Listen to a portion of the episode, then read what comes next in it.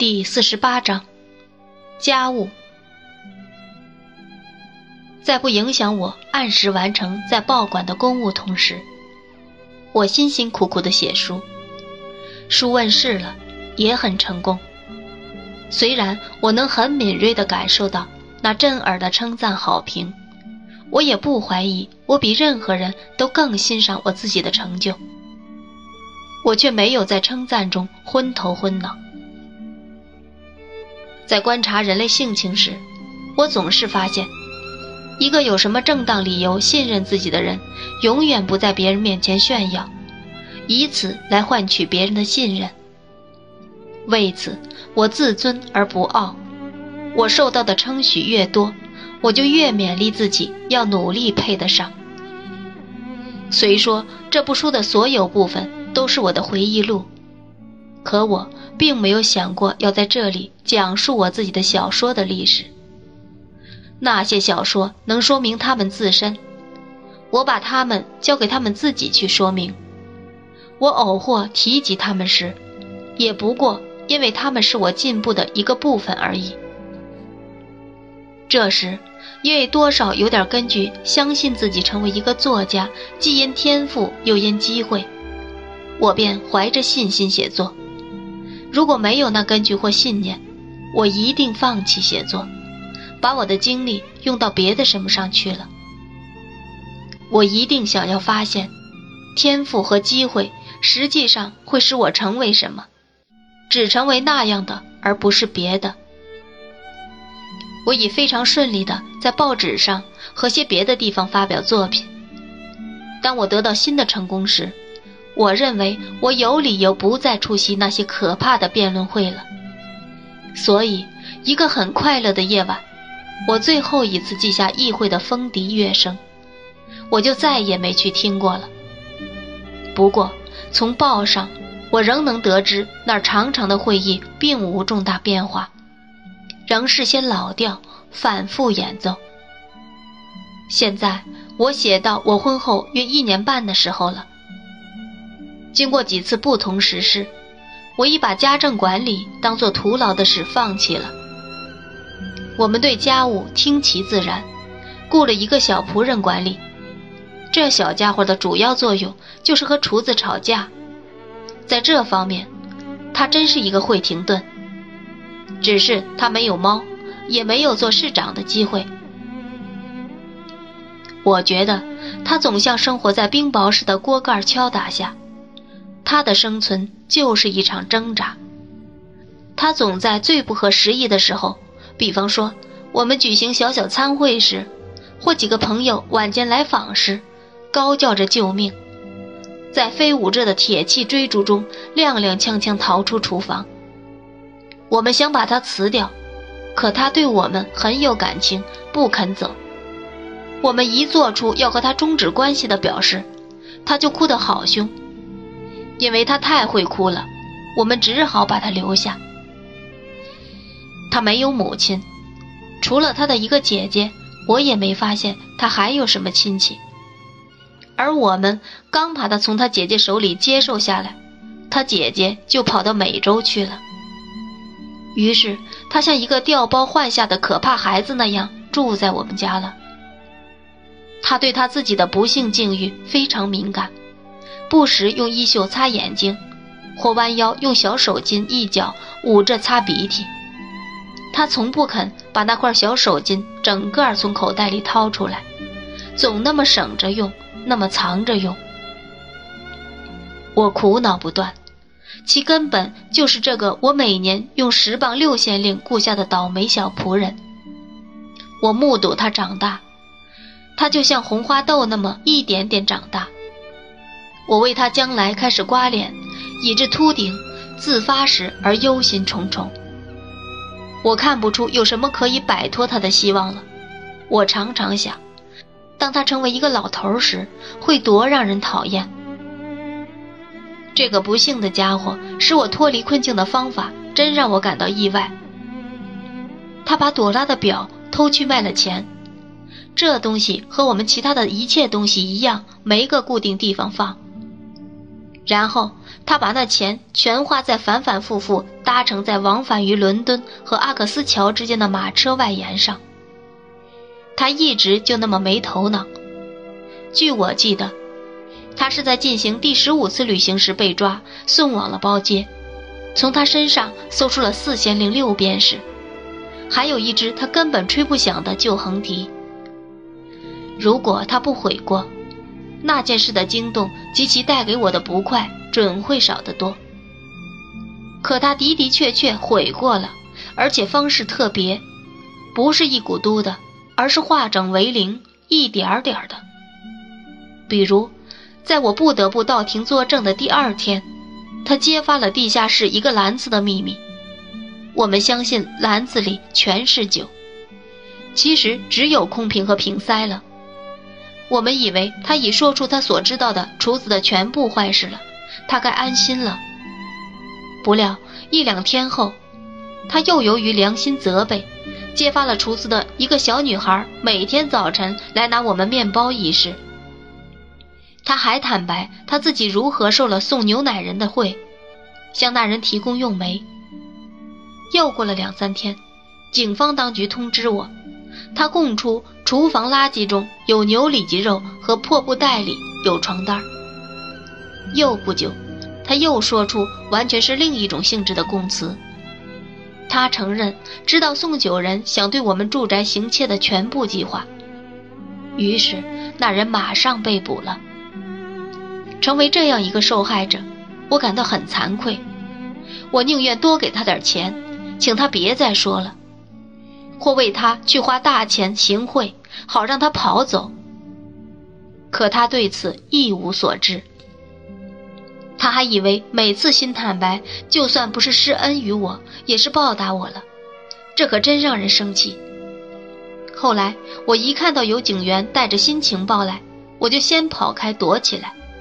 一直到他受审并被判处了流刑，我才结束这种偷偷摸摸的生活。可就是那样了，他还不能让人安生。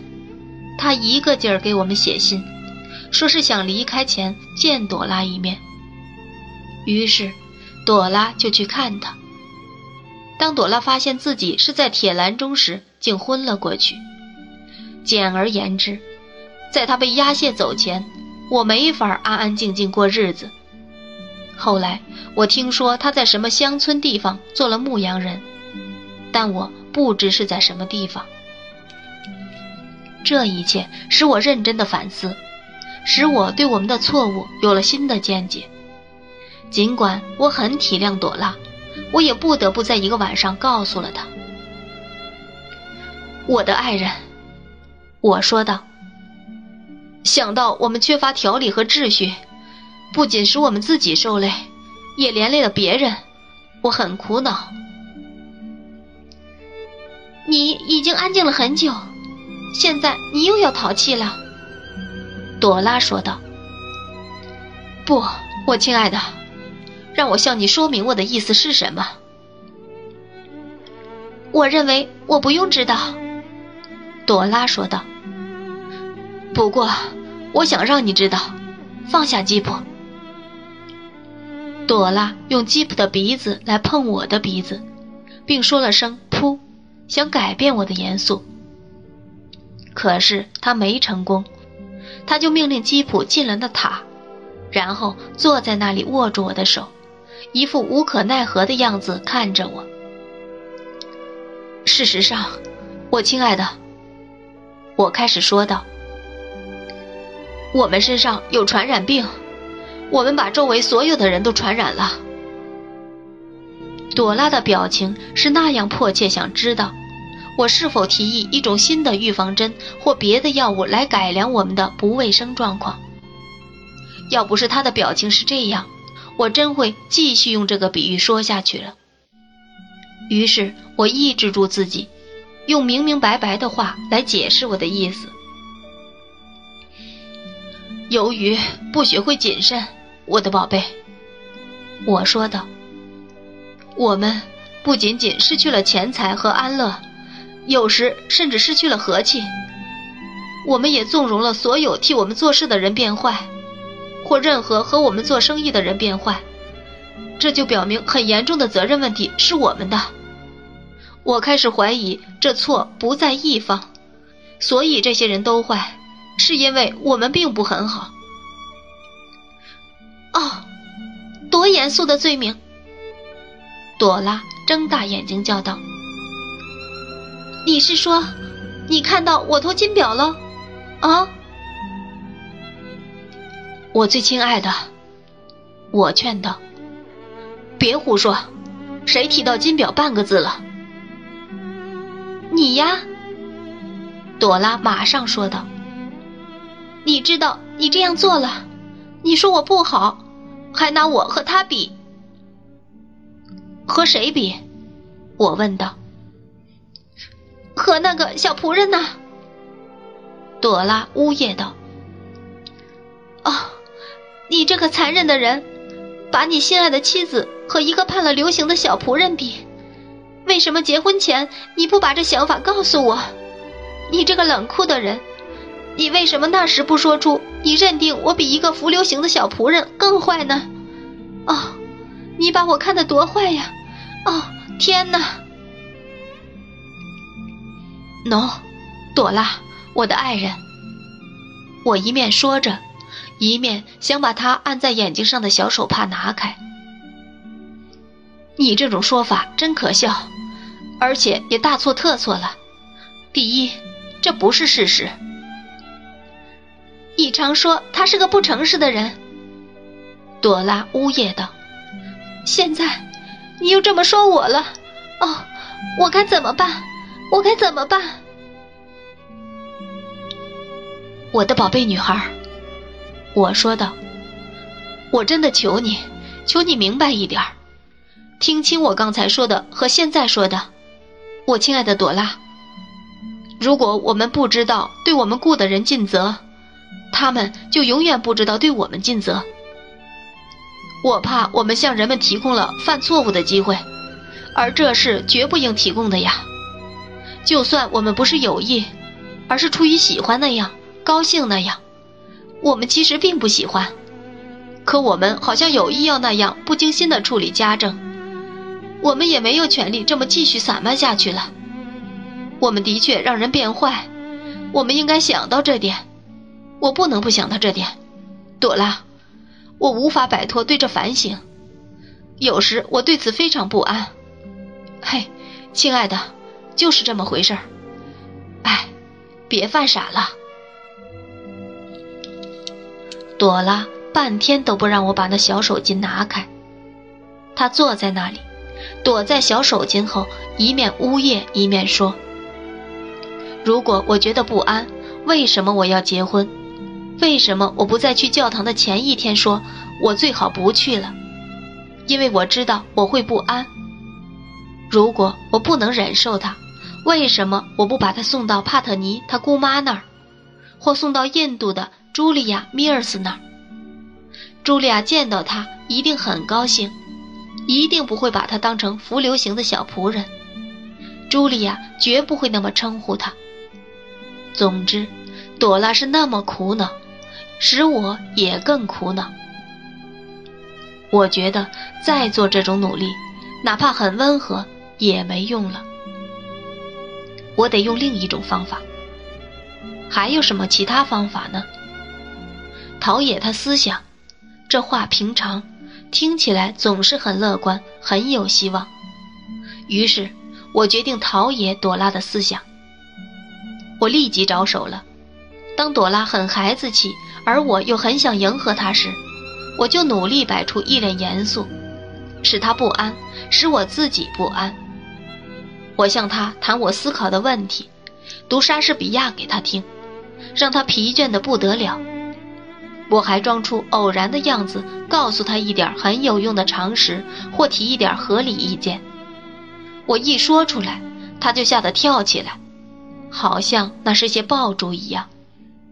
无论我怎样想漫不经心、自然而然地陶冶我小妻子的思想，我都发现他总能凭直觉感受到我的动机，于是马上就深刻感到忧伤烦愁。尤其明显的是，他觉得莎士比亚是个可怕的怪人，这陶冶进行得很艰难。我并没有应约特拉德尔来帮我，可他来看我时，我就引爆我的地雷，意在使朵拉间接得到教诲。我就这样向特拉德尔提供的知识量可谓巨大，质量也佳，但只使朵拉情绪低落，并时时为将轮到他自己而忧虑，并没别的效果。我发现自己变成了一个老师，一个圈套，一个陷阱的地步。我时时对朵拉这只苍蝇扮演蜘蛛的角色，不断从我的血里跳出来，让她感到心惊神慌。我仍然希望经过这个过渡时期，朵拉和我能取得默契，我可以把她的思想陶冶的如我所愿。所以我坚持了好几个月。可我终于发现，虽然在这整段时间里，我一身都是决心，就像豪猪或刺猬全身是刺一样，收效仍几乎等于无。我开始想，也许朵拉的思想已经陶冶过了，定了型了。经过进一步考虑后，我觉得我的上述猜想极可能属实，便放弃了我那说来容易行却难的设想。决心以后满意我妻子的现状，不再想用任何方法来改造她。我打心眼里对我自作聪明的做法感到厌倦，也怕见我的宝贝受拘束。于是，一天我为她买了副耳环，为基普买了个项圈，带回家讨他喜欢。朵拉果然为这两件小礼物欢天喜地，高高兴兴吻我。可我们中间仍有阴影，虽然很淡，但我决心要消除它。如果那个阴影一定要有个地方待着，我就把它保留在我自己胸中好了。